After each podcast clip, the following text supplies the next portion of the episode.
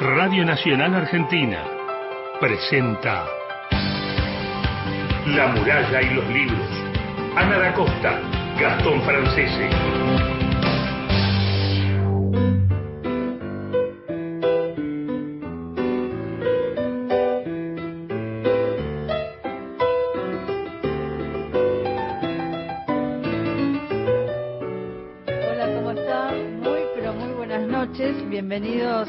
A La Muralla de los Libros, el programa de la Biblioteca Nacional. Mi nombre es Ana da Costa.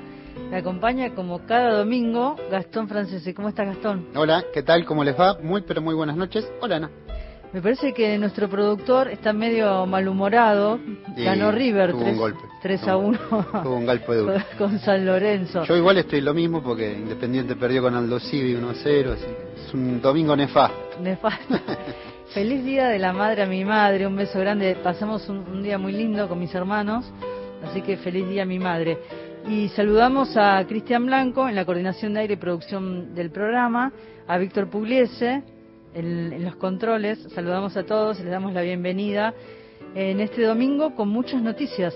Así es, 11 41 40 y- no, 11 65 84 0870 es nuestra línea de WhatsApp y el contestador 30 segundos para dejarnos su mensaje 0810 222 0870. Cuánta gente que hay en movimiento, ¿no? En las calles, yendo a espectáculos, Ajá.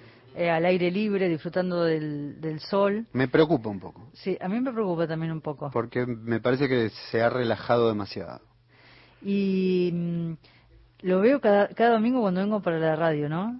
Corrientes. ¿viste? Corrientes, Corrientes Sí. es impresionante. Y poco sí. barbijo también a veces veo.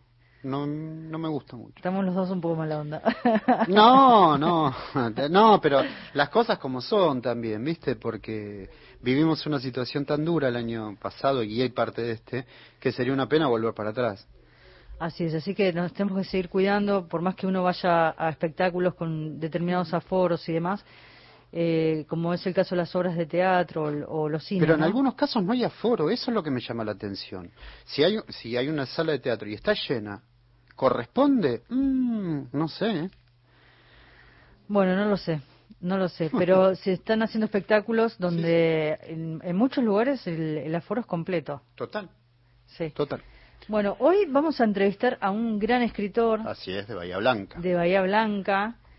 Tiene muchísimos libros y me hizo pensar uno de sus libros, va, varios de sus libros que están conectados con el arte. Me hizo pensar en Gauguin, que vi la película eh, este fin de semana. Así que ahora le voy a preguntar a, a Luis Agasti, con él vamos a estar hablando en esta noche. En Nación Bahía Blanca, les decía, es docente, crítico de arte, escritor. Ha publicado las novelas Una ofrenda musical en el 2017, Manstrom, Bellas Artes, Las mares de la luna, El canon de Leipzig, el relato ilustrado El arte de la fuga, entre tantos otros libros. También escribió el libro de ensayos Perdidos en el espacio y les cuento que Bellas Artes fue finalista eh, de una beca del programa de residencia Apex Art que consistió con una estadía en Nueva York. Vos sabés que si hay algo que tiene la maestría Luis Agasti de hacer es silvanar en el relato materiales heterogéneos que en esa resonancia crean un nuevo sentido. Es tan interesante eso. Con él vamos a hablar en esta noche. Eh, Luis Agasti, un placer enorme. Ana y Gastón te saludan. ¿Cómo estás? Hola, ¿qué tal? ¿Cómo están? Muchas gracias por, por entrevistarme. ¿Cómo va? ¿Bien? Gracias a vos, Luis. Luis, ¿sos de algún equipo de fútbol? Ah, en verdad debería decir que soy de Huracán de Parque Patricio, pero creo que debo ser el único bahiense hincha de Huracán. Ju- Jugaste al básquet también, ¿no? Sí, Por lo que leí. sí, sí, sí, sí. Eh, eh, sí, eso es parte de la religión acá del condado, donde todos hemos jugado al básquet, Sí. con mayor o menor suerte, pero sí, sí, he jugado bastante, bastante tiempo. Sí, sí, sí. Recién Me ha gustado mucho. es un- es, es, es lindo hacer deportes y parece como ya un deporte obligado, ¿no? Hacer eh, básquet en Bahía Blanca. Es una cosa muy curiosa, ¿viste? Porque es como, como dijera, como el fútbol en Buenos Aires o en Rosario o en Claro. Río Janeiro.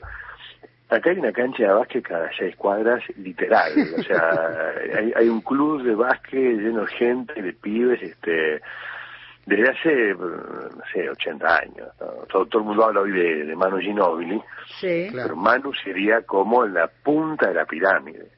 O la consecuencia, se calcula- claro, la consecuencia Claro. del fenómeno que sucede ahí, claro. Sí, sí, sí. Se calcula que a lo largo de los años en Bahía han jugado más de 100.000 jugadores. Ah, impresionante. Y Entonces, pienso ver por si hay... estadística, uno sale, ¿viste? ¿no? Sí.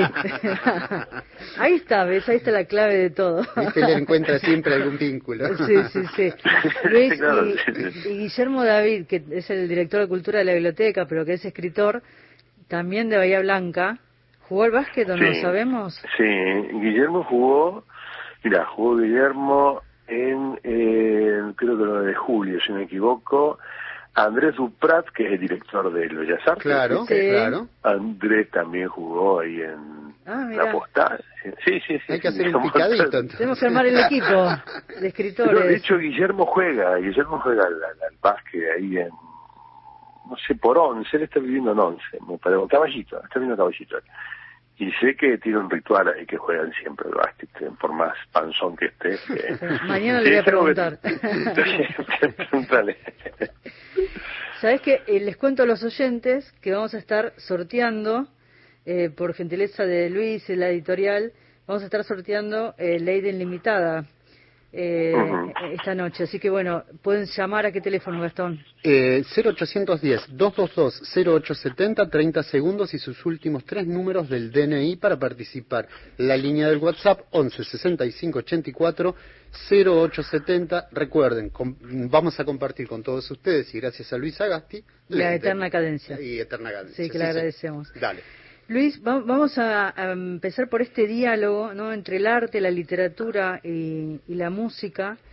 ¿no? Eh, hay como un tiempo donde se comprende después la dimensión de la época en que fue creada. Pienso en la película que vi ayer sobre, sobre Gauguin y el tiempo que, que él hace ese viaje a, a Tahití y esa necesidad como eh, sumamente necesaria que tenía Gauguin por ir allá y pintar, ¿no? Y como que él en, un- en un momento de la película dice, eh, le quiero dejar una herencia a mis hijos, que mis hijos el día de mañana digan no, porque su padre pintó.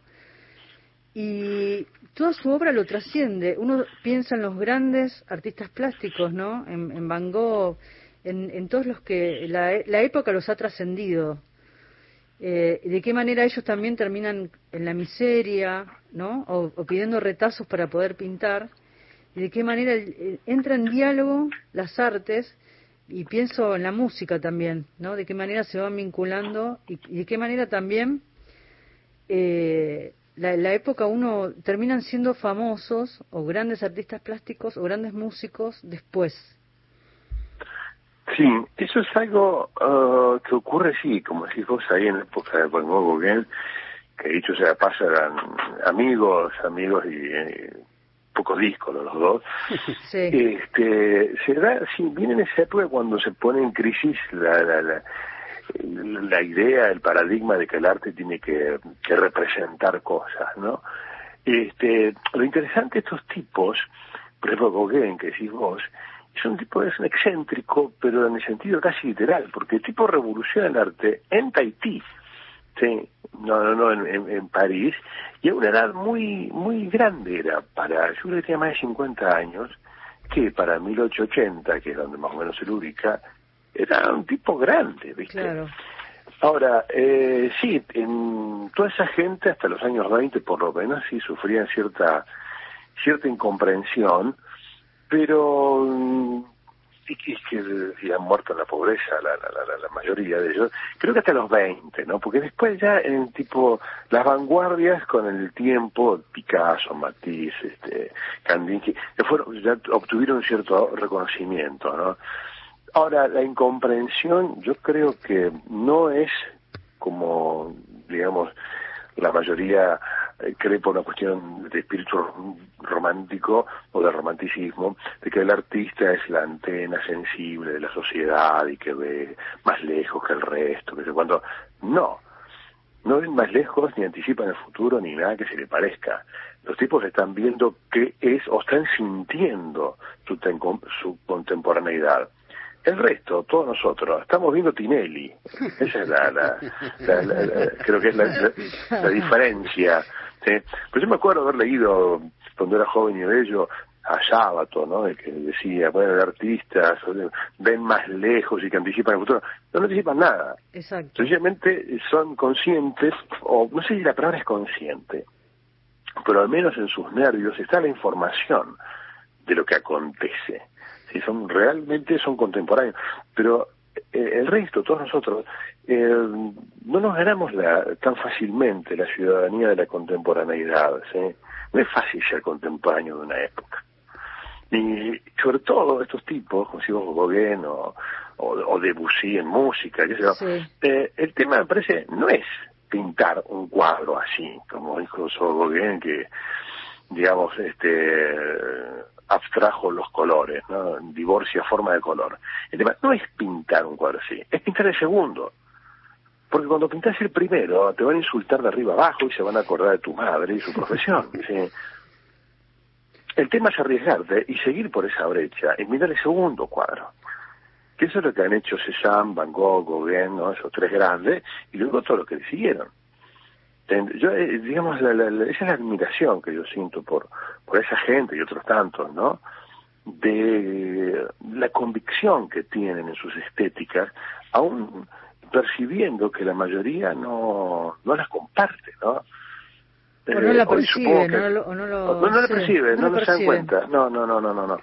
Hoy pasa lo mismo, yo creo. Lo que pasa es que no se tiene ya, no, hay, no hay malditismo en el arte o no hay este digamos, puede trabajar otra cosa. O sea, si a mí no me compro los libros, no, no a poner ese ejemplo, ¿no? Pero si a alguien no le compra los libros, no le escuchan, no, bueno, trabajará otra cosa, ¿viste? Ya nadie se mata por, por una corchea o por un pigmento, ¿sí?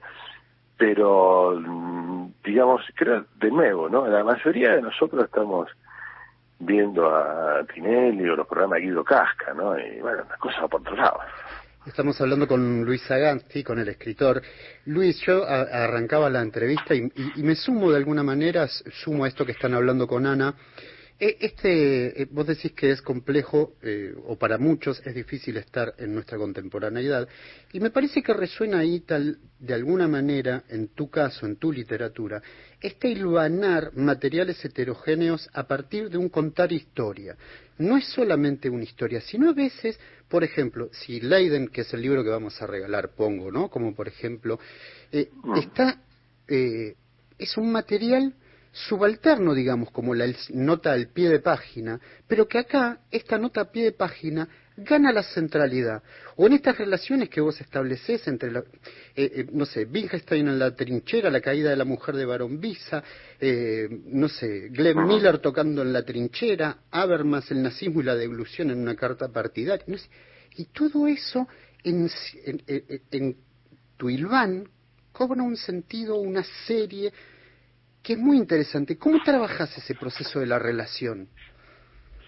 Mira, eh, es que a mí con eso me pasa algo, algo desde, chico, ¿no? Eh, yo tenía un internet, cuando tenía 5 o 6 años me regalaron, que se llamaba la enciclopedia Lo sé todo. Ah, sí, que salen... Que era un delirio, eh, porque eh, eh, el orden del Lo sé todo era cualquier cosa. Yo me acuerdo que empezaba los dinosaurios, luego la historia del vestido, después Moisés, cuatro Simón Bolívar, Confucio, el gusano de seda, una cosa así. Y, y a mí me fascinaba eso. Sí, ahí te hago un paréntesis, Luis para los oyentes que quieran saber un poco más sobre Lo sé todo, en Cibertlon, eh, Luis cuenta en el primer relato de la LEF de Infantes, ahí arranca con Lo sé todo. sí, que vas haciendo un detalle, sí. Pues que yo siempre lo nombro porque es verdad, yo tengo fascinación por, ese libro, esos tomos, ¿no? Y este y no sé si es por ahí o porque realmente tengo algún problema neurológico, pero a mí no me es... Eh, tengo una facilidad para relacionar cosas. Pero le otorga, le otorga un carácter poético también, Luis. No es solamente la relación, sino que en la relación aparece la poesía, la metáfora. ¿no? Eh, eh, ¿Se entiende lo que digo? Sí, sí, de hecho la, la, idea es esa. Es decir, para mí, por ejemplo, en el caso de este último libro, la información pura y dura, ¿sí? Eh, relacionada con otra información. Yo creo que generan un campo poético. ¿sí? Más allá de tratar de seguir una mínima narración, una idea de qué pasó con una persona, sería el caso del libro, eh, la idea es crear sentidos, sentidos poéticos a partir de la, de la información, ¿no? Eh, el tema es que, bueno, uno desecha mucho, porque la información no es que está en internet, muchas veces me han dicho, claro, está todo en internet, o sacás todo de internet. No, a las pelotas, yo muy pocas cosas saco de internet. No, en serio, yo tengo mucha cultura general, ¿sí? entonces en, internet reviso cosas, y algunas descubro, por supuesto, ¿sí? Pero mi generación, uh, no sé, hemos, eh, ¿acaso porque eh, hacíamos del libro una, una cultura fuerte? Nosotros eh, éramos tipos muy informados y, muy curiosos, ¿sí? Eh, entonces yo desecho mucha mucha información, muchos datos curiosos que, que no tienen, a mi entender, por supuesto, un, un espesor poético, ¿sí? Pero yo encuentro alguna anécdota, alguna cosita que le ocurrió a algún pintor o a Habermas que se comió un, una declaración que hizo a favor de Hitler cuando era chico, no me acuerdo cómo era la historia. ¿sí? Y yo esas cosas las retengo, las, las guardo, este, eh, a, a, veces las escribo, ¿no? Este, y a veces me quedan en la cabeza. Y luego cuando intento escribir algo, intento, digamos, uh, tratar de rodear con palabras una serie de emociones que tengo, es como que me vienen, ¿sí? Las, este, esta información, uh, con la cual me interesa contar, contar historias, pero nunca son directas, no... En verdad, claro, como que uno escribe porque no sabe porque no tienen claro las cosas. ¿sí? De hecho, si, las tuvieran claras, no, no, no escribiría, las hablaría y se acabó, ¿viste? Uno piensa eh, en, en Leiden, limitada, y e, estas notas al pie que uno piensa en un libro, cuando empieza a leer una novela o un libro de cuentos o un libro de ensayos, y aparecen debajo las notas al pie, ¿no? Entonces te ayudan o ayudan al lector a completar la información si tiene ganas de digamos de saber ah. algo más sobre algo que se está contando. Te agrego otra cosa. Y cuando están atrás, que es un incordio tener que ir hacia atrás, ah, bueno, sí, insoportable. Este, este libro está el centro son las notas al pie, ¿no? Es su centro, su cuerpo principal, digamos. Todas las historias son alrededor de este centro sin centro. Y, y, este personaje enigmático, ¿no? Que es, eh, que es líder de un colectivo de vanguardia llamado Leiden Limitada, que es Paul Wilkes. Wilkes es, es un activista político, cultural. Pienso si, si de alguna manera es tu alter ego, eh, Paul Wilkes. Eh, mira, no me da la edad para ser él, porque sería más viejo que yo pero con algunas cosas, este, por ejemplo, ahí este, Wilkes hace algunas obras de, arte, ¿no? Algunos este, performances, algunas, algunas instalaciones, y en ese sentido, sí, porque serían cosas que me encantaría hacer, ¿sí? Pero como uno no está en el circuito del arte y no tiene ni medios ni nada, entonces las escribe y las hace un personaje, ¿no? Eh, de mí puede tener, no sé, hay algo así, la, la, la, idea de probablemente eso, ¿no? De tratar de, de contribuir a un cambio mediante el arte o mediante la literatura de uno, la docencia, que, este, agregar un grano de arena, ¿no? Este, para, que esto sea un mundo sin tanto sin tanto Trump, Bolsonaro o Milei, ¿viste? Es una cosa mucho más amable. Este, en ese sentido, este, sí, es como probablemente si yo hubiera sido en los años 40, eh, me hubiera gustado hacer algo así. ¿sí?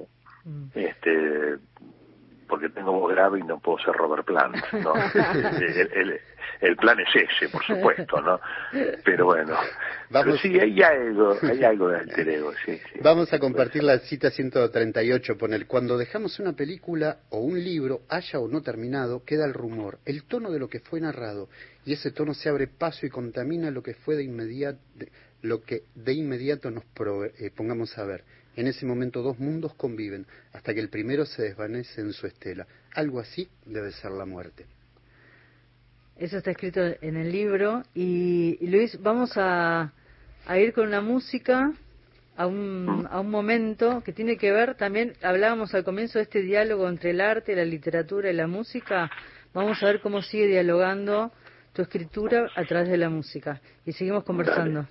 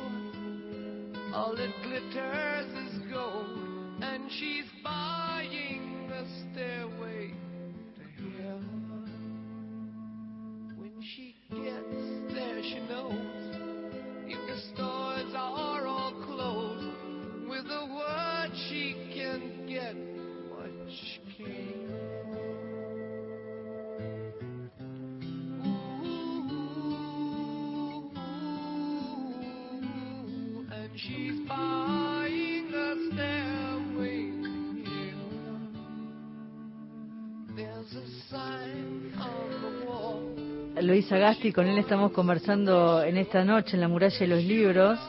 Luis, que en el 2019 escribió, publicó, ¿Por qué escuchamos a Led Zeppelin? Luis, contanos, que no lo leímos el libro y queremos saber. ¿Por qué lo escuchamos? este Mira, en verdad este libro debería tener una sola página que diga, mira, lo escuchamos porque es impresionante, ¿no?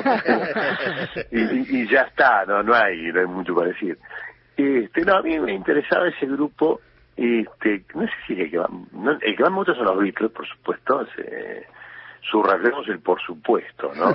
Sí, sí. Este, pero después los que siguen abajo, sí, yo puedo estar con Zeppelin, Pink Floyd, The Who, no están juntitos para mí. Eh, pero me parece porque, ah, digamos, uh, agotan un género, ¿sí? Eh, crean un género y lo agotan en un lapso muy chico, unos cuatro o cinco años, este, y con muy pocos elementos, porque realmente el rock, el rock pesado, ¿no? Que luego se transforma en rock pesado, que es una, son este, composiciones en base a un obstinato, ¿no? a, un, riff y repetir riff y, y, que realmente uno diría, bueno, ¿qué se hace con esto? Eh, los llevan a extremos um, realmente muy, muy, muy grandes, muy este, uh, muy ricos, muy profundos, con mucha hondura. Eh, y con cierto oro de misterio y que, mm, digamos, como recién escuchamos acá en Escalera del Cielo, con un poco de música del Renacimiento, música celta, música este árabe, más el blues y qué sé yo. O sea, hacen un, licuado de géneros y de tradiciones que me parece este maravilloso, pero con este plus, ¿no? Eh, digamos, con muy pocos elementos, si tenés hay una guitarra y una base rítmica, y obviamente un cantante de Joraca, ¿no? este, eso, eso me atrajo. Y por otra parte, la cosa que me atraía era la cuestión, si se quiere, de que encarnan como el prototipo de la banda de rock, ¿no? Y, y además, vos una cosa también siempre me llama atención, si vos miras en vivo, ¿no? los tipos no son de, de, desplazamientos en el escenario, este, obviamente el guitarrista Page no puede hacerlo mucho porque está tocando demasiadas cosas, ¿sí? no, es un Pete Townsend que es más rítmico. Y sin embargo, con el poco momento tiene toda la, la, galería de innumerables fotos que tienen son impresionantes, como son, digamos, inventan las poses del rock, por ejemplo, ¿sí? Siempre están captados en el momento justo, son increíblemente fotogénicos estos tipos. Este, cuando en verdad si vos mirás un recital puede ser hasta medio aburrido. ¿no? Espera más. Sí, espera que se muevan más. No, no, no es para tanto. Entonces eso también me, me, me gustaba, ¿no? Este, y luego también, acaso, por la vida corta del grupo. Y, y una cosa que yo lo... En ese sentido lo pongo con los Beatles. Ah, los Beatles se separan, ¿no? Pudiendo agarrar y decir, mira, este, grabamos un disco cada tanto y nos llenamos de guita, hermano. O sea, y ya está, mira qué fácil. Y estos tipos, los de Zeppelin, eran cuatro amigos. Bueno, se murió uno, no hay más banda, punto. Eh, podemos seguir facturando, pero no, no, no, no hay más banda. Cosa que, eh, por ejemplo, ahora que se murió Charlie Watts, ¿sí? No sé, los Rolling, yo digo, seguí girando, pero llamate Jagger Richard Woods, ¿viste? Claro, claro. Sacate, no, no está tu amigo, qué sé yo, ¿viste? Entonces, en ese sentido, este, también una cosa que, que, que, que enaltece la calidad de artista de esta gente.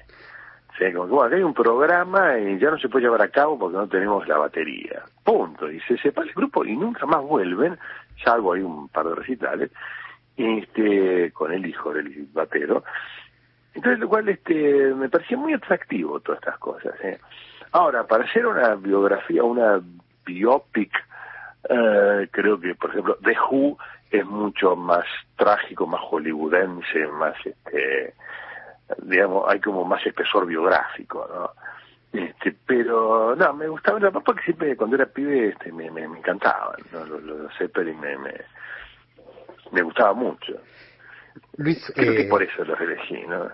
Luis, otro componente que te quería preguntar y que seguramente te lo han preguntado muchas veces, tiene que ver con eh, la presencia de los astros, las estrellas, el cielo en particular. Ah. ¿Qué vínculo hay? Sí, sí. eh, pues es que yo de chico quería ser astrónomo, sí. Ahí creo que como todos los chicos, sí. Eh, Viste, cuando vos sos chico querés ser bombero, ¿no? Pero no para apagar incendios, sino para ir en autobomba. Porque cuando jugás a los bomberos chicos, era, eh, yo me acuerdo jugamos con amigos, estábamos todos arriba de un tronco, y, y hacíamos como que íbamos rápido a apagar el incendio, pero ahí se bajaba del auto, ¿no? y con la astronomía, a mí me pasaba lo mismo, para mí un astrónomo vivía de este, mirar por el telescopio el cielo, nada más. ¿eh? Eso, es lo que hacía. Hasta que mi padre dijo las palabras mágicas o terribles palabras, para que hay que saber matemática, querido. Y ahí se me fue todo, todo abajo. De hecho, yo me, me, subía a un techito que había arriba de un lavadero en mi casa, la casa de mi abuelo, a la tardecita, cosa inconsciente, ¿viste? Yo a mi hijo no le dejaba subir al techo ni en pedo, pero bueno, yo me subía y váyanse a ver qué anotaba en un cuadernito. No sé si te acuerdas de haber ido con una linterna. Yo anotaba cosas y me encantaba mirar el cielo. Y me encanta, me sigue fascinando, en ese sentido, pero no soy original, mirar el cielo nocturno, ¿no? Pero encuentro también que hay una gran, este... eh, Anoche Sí, fue la luna eh, creciente. Mira. que muchas eh, de muchos lugares del mundo leí en, en Instagram Ajá. un posteo que hicieron de muchos lugares del mundo iban a observar la luna por el cuarto creciente que era como un Ah, mira. evento un evento así importante del año te lo perdiste Luis estabas haciendo otra no, cosa sí, una, una, una pena. Este, pero pasa que no, a mí me encanta y me gusta escribir mucho sobre, sobre el cielo, eh, tratando, porque es- no, no digo que no lo sea, pero es fácil ser obvio, ¿viste? Con, Claro, con el cielo. claro. Eh, sí, sí, pero siempre, de hecho ahora en el libro ahí que tengo ahí, que, que saldrá en algún momento, también, tengo, tengo ahora con los astronautas.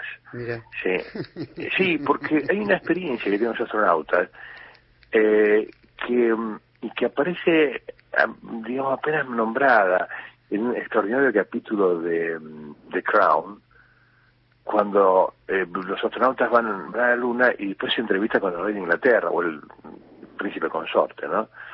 Entonces, los tipos ven una totalidad, ven la Tierra de afuera. Total, ¿sí? claro. Y pues, sin embargo, son Daneri frente a la LEF. Porque los tipos no pueden detenerse en cuestiones metafísicas o religiosas, místicas, porque si no, no vuelven. Es decir, están, tienen los minutos contados para hacer cosas. O sea, tienen el Aleph ahí, bueno, lo miran un segundo, después recogen piedras este, y se van. O sea, solamente un tipo militar puede estar delante de eso.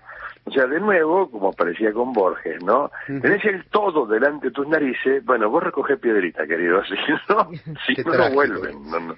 Luis, a vos que tanto te gusta el cine, que ahora te voy a preguntar por el cine, ¿viste la película Interestelar? No, la esa la tengo ahí en, en mirala, para, verla. Porque ahí hay una relación con... Sí, está. Eh, ah, entonces la veo.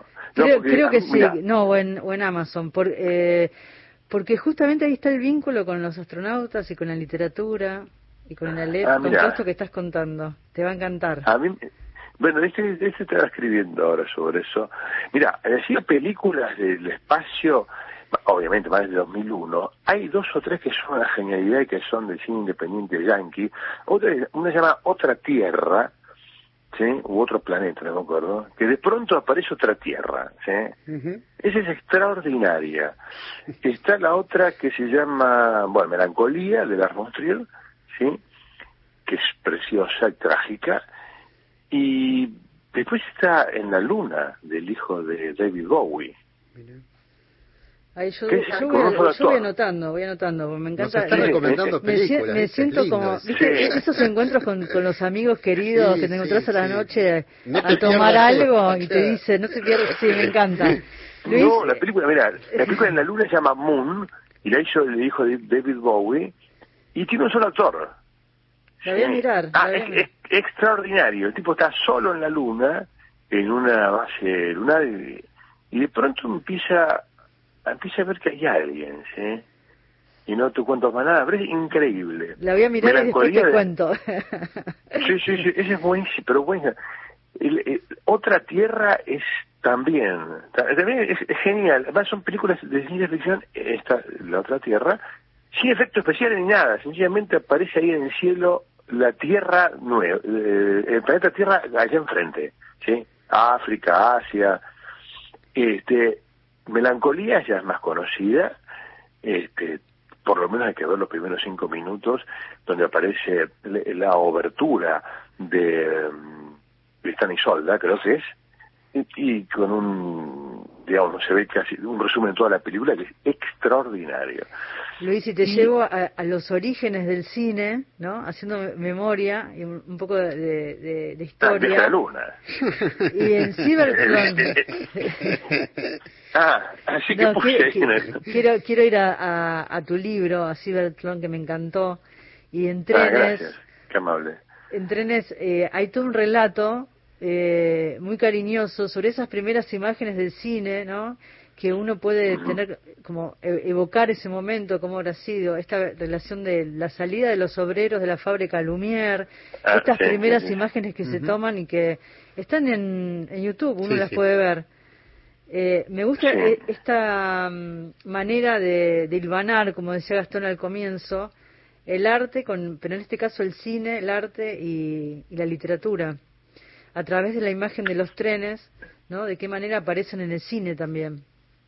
Sí, bueno, eso, claro, ahí tenés, yo lo había visto eso una vez, dando clase, a mí estas cosas se me acuerdo dando clase.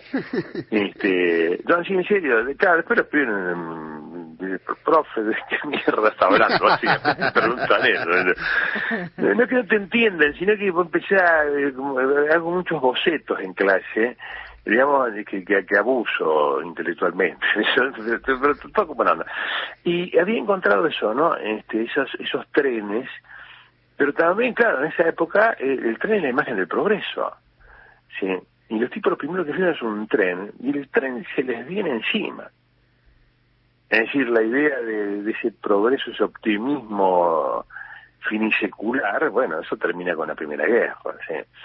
Y entonces me interesaba el hecho de que los tipos pueden entrar en movimiento y salen corriendo los primeros espectadores. Sí. Claro, pero si nunca vieron una imagen que se mueva. Siente que el tren se le viene encima. Eh, obvio, pero es como cuando uno... Mira, yo cuando les hablo de los pibes, por ahí me acerco a uno de ellos y hago como que lo voy ahorcar. O sea, me hace de ¿no? Sí. Y el pibe reacciona. Digo, pero, van a hacer lo mismo que el del tren, boludo, si no te voy a ahorcar. O o, ahora sí te voy a ahorcar por pelotudo. Este, Se van a echar de la escuela, Luis. Luis an- an- antes de que cerremos... Espero que no, yo confío que no estén escuchando Ah, mis claro. alumnos. Antes de la primera demanda quería compartir con vos y hacer un, un- un- a través de los mensajes un recorrido por, por, por el país. Manuel de Jujuy, eh, saludo al equipo de la muralla, me- encanta la nota con Luis y que me invita- que invitaba a leer sus libros porque es un gran autor. Charlie de General Fernández Oro en Río Negro, qué maravilla escuchar a Luis y a Stairway to Heaven en una baldosa, se les agradece y saluda. Juana eh, Ferrari que también saluda y agradece.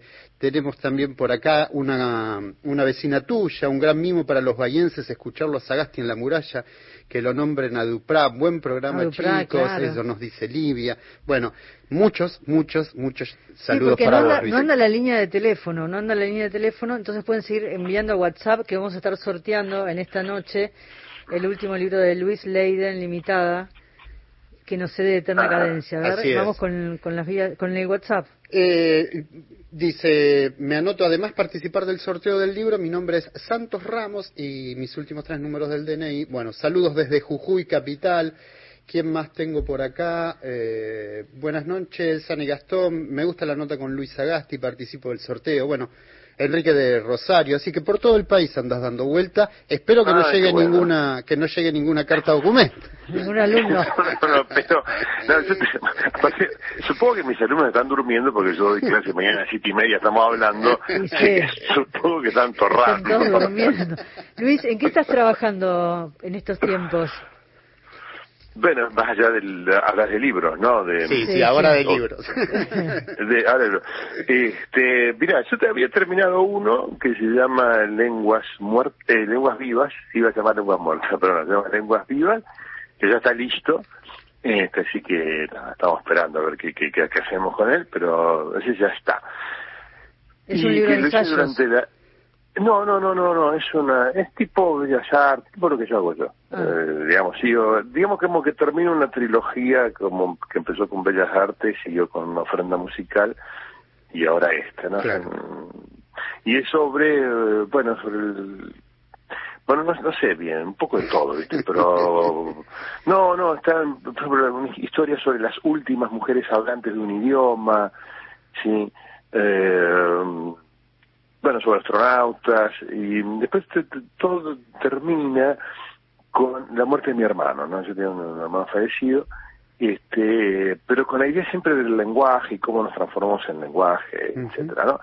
El último eh, hablante, eso- como la idea del último Eh, hablante. eh, claro, sí, sí, es una cosa así. Ese ya está listo, ¿no? Y ahora andaba, mm, andaba así esbozando algunas cosas, tengo algunos cuentos, pero eh, que después por esos cuentos se termina hilando toda una gran historia. Mm, Digamos que ya terminé este, estoy, y terminé un cuento largo, no sé qué, y estoy ahí tirando ideas, este, buscando hilos, o sea, digamos, siempre me pasa que de tener eh, tener la, la- la idea, tener el rumor, si se quiere, ¿no? El, el- el ritmo de algo. Hay una idea, pero, digamos, uno es como, como si fuese una suerte de, de- de hombre primitivo que, que llama a los dioses haciendo un tam tam, ¿no? Que a mí me ocurre, con, eh, sí, me ocurre con las ideas, para mí son, primero son ritmo, primero es música, ¿sí? Y, y- y yo realmente lo, lo- lo, tarareo las cosas eh, sin, sin, sin palabras en castellano, ¿no? Como si hiciera scat, ¿sí? Y me muevo mucho, como que hago un trabajo tipo un Jackson Pollock, pero sin, sin pincel, sin pintura y sin el mismo resultado, obviamente, ¿sí? Pero primero estoy así en una etapa donde eh, te- tengo impulsos, sí, tengo ideas, pero no las tengo claras. Y bueno, eh, luego cuando terminan los libros, este, tampoco, tampoco queda muy claro, pero, pero bueno, es lo que hago, ¿no? Y ahora estoy, ya te digo, tengo un par de cuentos ya terminados, pero no, nunca sé si eso va a terminar así o realmente luego integran algo mayor. Pero como terminé una novela que saldría el año que viene, qué sé yo, este, entonces como estoy como relajado, ¿no? Como bueno, ya, ya va a llover algo. Este. La, la Luis, la esperamos para poder retomar el diálogo un poquito más adelante y agregar una nueva pieza a estos diálogos que estamos teniendo con vos. Ah, pero muy, muy amable, muchas gracias, me encantaría. Luis, te quería preguntar por último, eh, que hablábamos y hablamos durante toda la charla sobre este diálogo entre el arte, la literatura, la música, ¿no? ¿Cómo te parece que funciona hoy ese vínculo? ¿Cómo lo ves hoy? Um, bueno, hoy es muy difícil discernir, ¿no? Porque eh, no sabría... No sé, a mí me, me, interesan por ahí muchas cosas, muchas eh, obras, eh, muchas performances donde vos ves que está todo, digamos que es indisoluble la, la, la, la música, la puesta en escena, el texto, ah, pero mayormente yo encuentro que todas estas artes tienen un, un vínculo, si las artes narrativas básicamente, que es la idea de, que, de que se ha cancelado la, la linealidad ¿no? de, una, de una narración, tanto en música como en cine como en, en, en literatura, pero eso se debe, a mi entender, bueno, no sé si se debe, pero se ve claramente con nuestra forma de percibir las narraciones. Por ejemplo, uno tanto en Netflix, poner Netflix, ¿no? Este, O Spotify. Pues por más que te entusiasme una película o una serie, en un momento por ahí, por alguna razón, la dejas de ver, ¿sí? Ahí no, no, no, volvés a ella. Yo estoy viendo algo, ¿no? Después voy de vacaciones, vuelvo los 15 días y, ah, bueno, no sé, vamos con otra, ¿sí? O escuchas un tema y como hay tantos temas para escuchar, cuando lo dejas para mitad y viene otro, sí es como el síndrome de la heladería, ¿no? Cuando hay tres gustos es fácil elegir, cuando hay siete millones de gustos, elige un poco cada uno. Yo creo que hoy pasa lo mismo, en esa forma que tenemos nosotros de percibir esas narraciones, hoy se produce algo así. Es decir, Aira puede dejar una historia cuando se le canta, o la diluye, bueno, no importa, ya, ya, digamos, la, experiencia narrativa ya está, después el final es lo de menos, por ejemplo, ¿sí? O mm, los, los, juegos de juxtaposición que hace Ariana Harwitz, ¿sí? Este, bueno, no, no, me voy a acordar bueno, Juan Font también tenía cosas interesantes, ¿sí, ¿no? Pero sí, la idea de, digamos, eh, de pérdida de la, de, la linealidad. Yo creo que eso es lo que vincula a todas las artes eh, narrativas, por decirlo así, incluso la música, ¿no? O el cine. Eh, ahora, esto no necesariamente es algo muy popular, ¿no? O esa cosa creo que es lo curioso. Uno puede eh, interrumpir una película mil veces en su casa o dejar de ver series que le entusiasman, ¿sí? Pero sin embargo, cuando alguien hace uso de esos procedimientos para hacer arte, ese arte no es consumido, no es popular. Y ahora, viste que, por ejemplo, que hay muchas, hay muchas eh, obras eh, literarias que fueron llevadas al teatro o al cine, ¿no? Se dio en este último tiempo con el caso de, eh, de la obra de Ariana Harwicks, Sí, eh, precoz. con Precoz se dio con La, Casa de los, Conejos, la obra de, Laura Alcoba que se estrena ahora este jueves, y con Distancia de Rescate con Samantha Schweblin, ¿no? Con Samantha, sí, sí, sí. sí, eh, no, pues es que no, no vi eh, la, obra de Ariana, este, que me impactó, pues es que ella mm, me honró este, pidiéndome que le presente la primera, eh, la débil mental, yo no, no la conocía ella este, me digo, bueno, dame el libro, qué sé yo, me voló la cabeza. Nada, es impresionante, nada, es impresionante, Ariana. Es impresionante. Además divina, divina Mina, este, Mina, perdón, no, divina persona. Este, y, mm, pero no vi la obra, sí, y la película de Samantha tampoco, no sé si ya está. Sí, ya está, ya está, se estrenó esta semana. Sí. Este, que me, encantó, me encantó. Bueno, la próxima charla vamos a hablar, vamos a hablar de, eh, mirate estas pelis, y la próxima charla hablamos, Crítica literaria. Luis, un placer enorme haber charlado con vos esta noche. Gracias, gracias por... gracias a ustedes por, por llamarme, por favor. Tratalos bien a los chicos mañana. Por este recorrido. ok, muchas gracias. ¿eh? Un beso grande, gracias. Hasta luego. Y cerramos ahí con una frase de Luis que dice, la literatura tiene que lograr que veas al mundo como si lo hicieras por primera vez. Vamos a la tanda y enseguida volvemos. Lo que llega. Historias fragmentadas. Conrado Geiger. Octubre, mes 10. Todo el año. La radio pública. Ser parte de la comunidad PAMI tiene beneficios exclusivos. Ahora también en tus viajes. Te presentamos Previaje PAMI, el programa de PAMI junto al Ministerio de Turismo y Deportes que te reintegra el 70% del valor de tu viaje en créditos para viajar, disfrutar y reencontrarte en todos los destinos de Argentina, desde noviembre de 2021 y durante todo el 2022. Anotate, viajá y ahorrá con Previaje PAMI. Ingresa en previaje.gov.ar. PAMI, Ministerio de Turismo y Deportes, Argentina Presidencia. La noche que nos une. El vagabundo de las estrellas, Chacho Marcetti, lunes a viernes de 0.30 a 2. Nacional. La radio pública.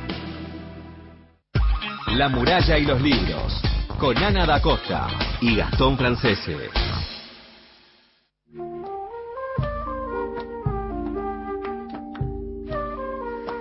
Bueno, estuvo divertida, ¿no? la charla con Luis me encantó, me encantó, sí, sí, sí. Es la primera vez que lo entrevistamos a Luis Agasti.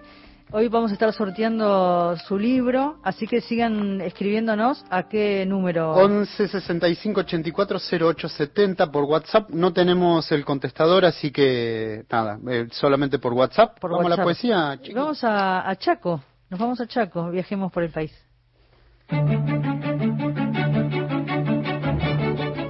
Alfonsina Storni. Siempre estás como ausente de la tarde. Raúl González Muñoz.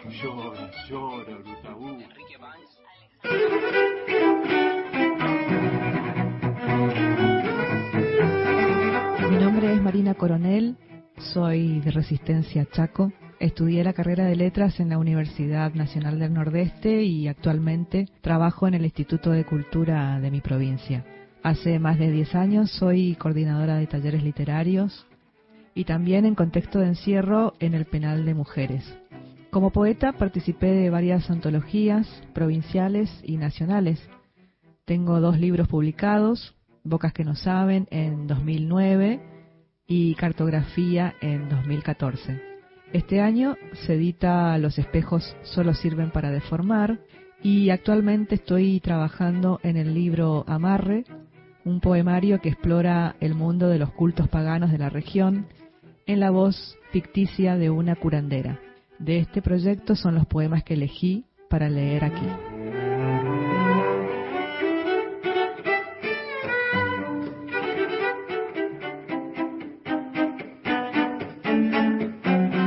El afligido, para saber si te hicieron brujería con la intención de separarte de tu esposa, escribí su nombre en un papel, doblalo en forma triangular y dejalo sobre este plato bendecido.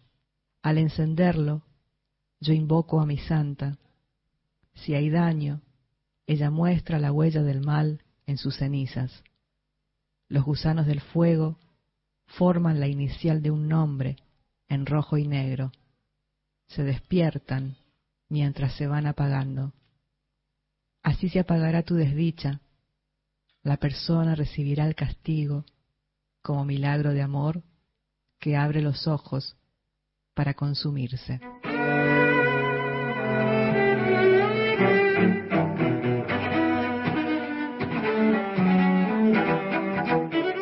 Devoción. Que la muerte se quede pegada al cuerpo es lo peor que te puede pasar. La muerte se reconoce en los huesos y te esquiva si se ve incrustada en la piel. El sufrimiento dura, la materia se descompone pero no cede. Tía Cleo ayudó a morir más de una vez a devotos del santito. Se les hizo costumbre tallar huesos de humano con la figura de San la Muerte, llevarlo bajo el cuero como amuleto contra todo daño. Una trampa de su propia fidelidad, un hallazgo de doble filo, La guadaña no corta cuando uno lo espera. En el atajo está Él, Señor de los siete poderes, bueno contra la bala y el cuchillo, indispensable en el momento de peligro, aún a tu propia costa.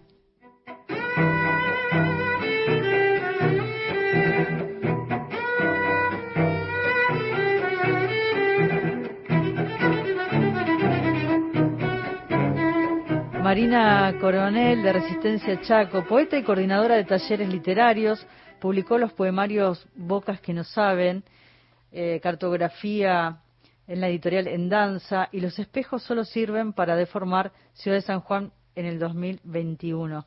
Eh, gracias Marina por ser parte de la familia de poetas de la muralla y los libros. Vamos con algunas noticias de la biblioteca. Vamos con algunas noticias, sí señora. Hijo, hijes. Sí. Perdón, porque la, computadora anda medio... Ah. Hijes Poéticas de la Memoria, la muestra organizada por la Biblioteca Nacional refleja las manifestaciones de una nueva voz colectiva surgida a mediados de la década de 1990 al calor de las movilizaciones y los reclamos contra el negacionismo de la dictadura militar y la impunidad como políticas de Estado. Es una muestra que está abierta, la pueden visitar en la Biblioteca Nacional de 10 a 16 horas y en la Plaza eh, Cortázar. La Plaza Rayuela. Rayuela, perdón. Sí, porque están las dos salas de ingreso y además la plaza. Y les cuento que el 20 a las 17 horas en la explanada Juan José Saer, que es justo en la entrada de la biblioteca, será la presentación de Horacio González, Derrota y, Esperanza, un folletín argentino. Se presenta el cuaderno número 2 de la revista La Tecla Enie. Eh, se trata de la recopilación de una serie de escritos realizados por Horacio González, diez capítulos elaborados en su momento justamente para la tecla Enie. Eh, esta revista digital de cultura y política que ahora los reúne y compila en un volumen junto al grupo editorial Sur. Eh, la revista cuenta con un prólogo de María Pía López, tiene una, investigación iconográfica general a cargo de Paloma García, hay fotografías de Carlos Bosch, de Pablo Piovano, Rafael Calviño, bueno, y además dos compañeros de la biblioteca, Ximena Dualde y Marcelo Huisi, eh, que forman parte de esta revista. La presentación entonces de Horacio González, Derrota y Esperanza, un folletín argentino, va a ser entonces el 20 a las 17 horas en la explanada Juan José Saer. Ya viene el ganador, pero antes también leemos mensajes eh, que llegan al 11 65 84 08 70. Por el, Víctor, por el libro se anota Víctor 736 desde Neuquén. Extraordinario el programa, dice. Bueno, muchas gracias. ¿Sabés que continúa una semana más de apalabradas? Porque se viene el estreno, se viene el estreno en Canal Encuentro, les cuento este adelanto, de eh, un nuevo ciclo de la Biblioteca Nacional que se llama Escrito en el Aire, conducido por Lucho Guedes, y comienza el lunes 25 de octubre por Canal Encuentro a las 20 horas, así que va a haber una semana más de apalabradas con el último capítulo que va a ser eh, Vera Giaconi. Ah, Verita. Vera. Qué divino. Bueno, le saludamos de paso, le mandamos saludos. Vamos con el ganador. Vamos con el ganador. Sorteamos y... No hay bolillero, no hay nada, pero algo, un sonido, nada. el libro se va para Jujuy, Manuel de Jujuy, eh, nos dejas todos tus datos, gracias, Vic. Manuel. Te extrañaba, Vic, con los aplausos que nos hacía antiguamente, Víctor, cuando estaba en la folclórica. Manuel de Jujuy, eh, 379, entonces el libro viaja lejos, lejos, lejos, por suerte. Bueno, y les recomiendo que vayan al cine. Este jueves se estrena La Casa de los Conejos, la película de Valeria Sellinger. Eh, el estreno en salas va a ser el 21 de octubre, protagonizada por Darío Grandinetti, Guadalupe Docampo, Paula Brasca Mora Iramaín García y Miguel Ángel Solá. Les digo, vayan al cine porque las películas, por lo general, están, las películas argentinas, están poco tiempo en cartel por la famosa cuota pantalla. Entonces, ah, si hay poco, poca gente en la primera semana del estreno, la película está menos tiempo en, en pantalla. Entonces, les recomiendo esta película porque está basada en la obra de Laura Alcoba. Y eso es lo que les iba a decir y les recomiendo enfáticamente, lean La Casa de los Conejos, es un libro maravilloso, es excelente. Tuvimos a Laura charlando acá y hablando de La Casa de los Conejos y esa trilogía tan hermosa. Sí, Laura Alcoba que vive en Francia que la entrevistamos sobre la trilogía, como contaba Gastón, y particularmente lo que trata este libro, ¿no? En la Casa de los Conejos. Y no quiso, no quiso salir, quiso que abre la directora. Eh, nos agradeció muchísimo, pero ella dijo, prefiero que la entrevisten a, la directora. Bueno, Valeria va a estar hablando con nosotros entonces el próximo domingo en la muralla de los libros. Ah, Vamos a hacer este, este vínculo entre literatura y cine. Hay que ver la película entonces. Usted tiene que ver la película, que no le gusta mucho el cine. La, vas a ver? ¿Me la vas a dar para ver? Sí, ¿la vas a ver? ¿Vas a ir al cine? Te prometo. El jueves vas al cine entonces al estreno. Cumplió años Charlie García ¿Y qué les parece si cerramos el programa de hoy con Charlie, los 70 años de Charlie? Gracias Víctor Pugliese en la operación técnica, Cristian Blanco en la coordinación de aire y producción, Gastón Francesiano de Costa. Cuídense, que tengan muy, pero muy buena semana, a cuidarnos todos. ¿eh? Así seguimos cuidándonos entre todos. Beso grande, buena semana, chao.